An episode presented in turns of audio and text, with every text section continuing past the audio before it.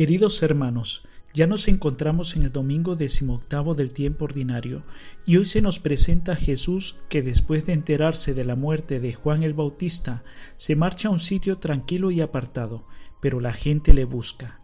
Le buscan por los signos que hace, por los milagros, pero en definitiva le buscan porque en realidad Él, el Hijo de Dios, es el único que puede saciar no solo el hambre material, sino espiritual de aquellas personas.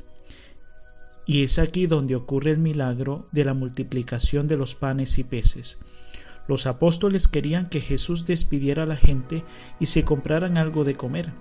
Este era el modo de los apóstoles, un modo bastante lógico. Pero Jesús tiene un modo más sencillo y caritativo no manda a comprar, sino proveer personalmente. Y aquí la frase de Jesús, denles ustedes de comer. Los apóstoles solo tienen cinco panes y dos peces, pero que los entreguen a Jesús y verán lo que hace.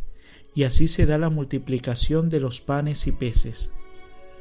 Ahora bien, ¿qué nos quiere decir este Evangelio a cada uno de nosotros? Nos podríamos formular primero una pregunta. ¿Qué hubiera ocurrido si los apóstoles se hubieran quedado con los panes y peces?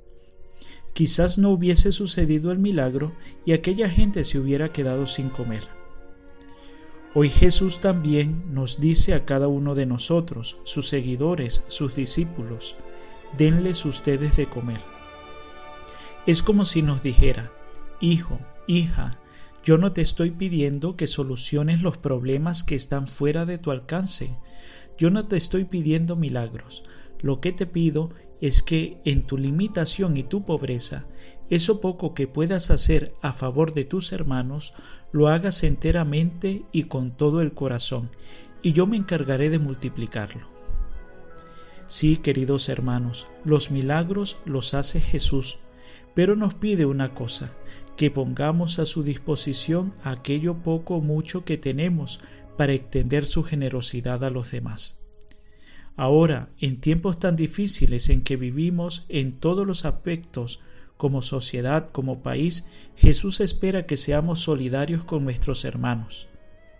Recordemos las palabras de Jesús, todo lo que hicieron a mis pequeños hermanos, a mí me lo hicieron.